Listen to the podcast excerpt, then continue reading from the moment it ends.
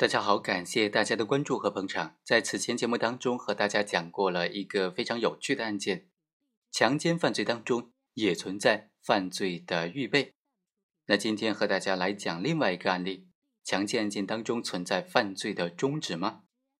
所谓犯罪的终止呢，指的是刑法第二十四条规定的，在犯罪过程当中自动的放弃犯罪或者自动有效的防止犯罪结果发生的。就是犯罪中止。对于中止犯，没有造成损害的，应当免除处罚；造成损害的呢，应当减轻处罚。在强奸案件当中，有没有这种终止犯呢？我们来看看这个案件。二零一七年的一月八日晚上的一点多，孙某在某个宾馆房间之内，趁着被害人程某醉酒的这种状态啊，将被害人的裤子脱下了。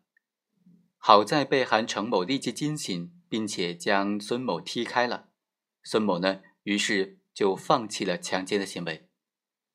第二天一大早，这个孙某他就被民警抓获了，因为程某就立即报警了嘛。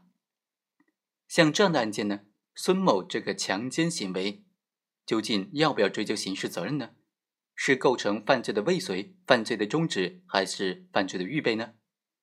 检察院经过审查，就认为孙某实施了刑法第二百三十六条规定的强奸行为，但是在犯罪的过程当中，孙某自动放弃犯罪，且没有对被害人造成损害。根据刑法的规定，应当免除处罚。因为刑法第二十四条规定说，对于中止犯没有造成损害的，应当免除处罚；造成损害的呢，应当减轻处罚。在这个案件当中，程某呢，他并没有受到伤害，并没有受到损害。孙某的强奸行为属于这种自动放弃犯罪的犯罪中止，而且没有造成损害。那么，按照刑法的规定，就应当免除处罚。好，以上就是本期的全部内容，我们下期再会。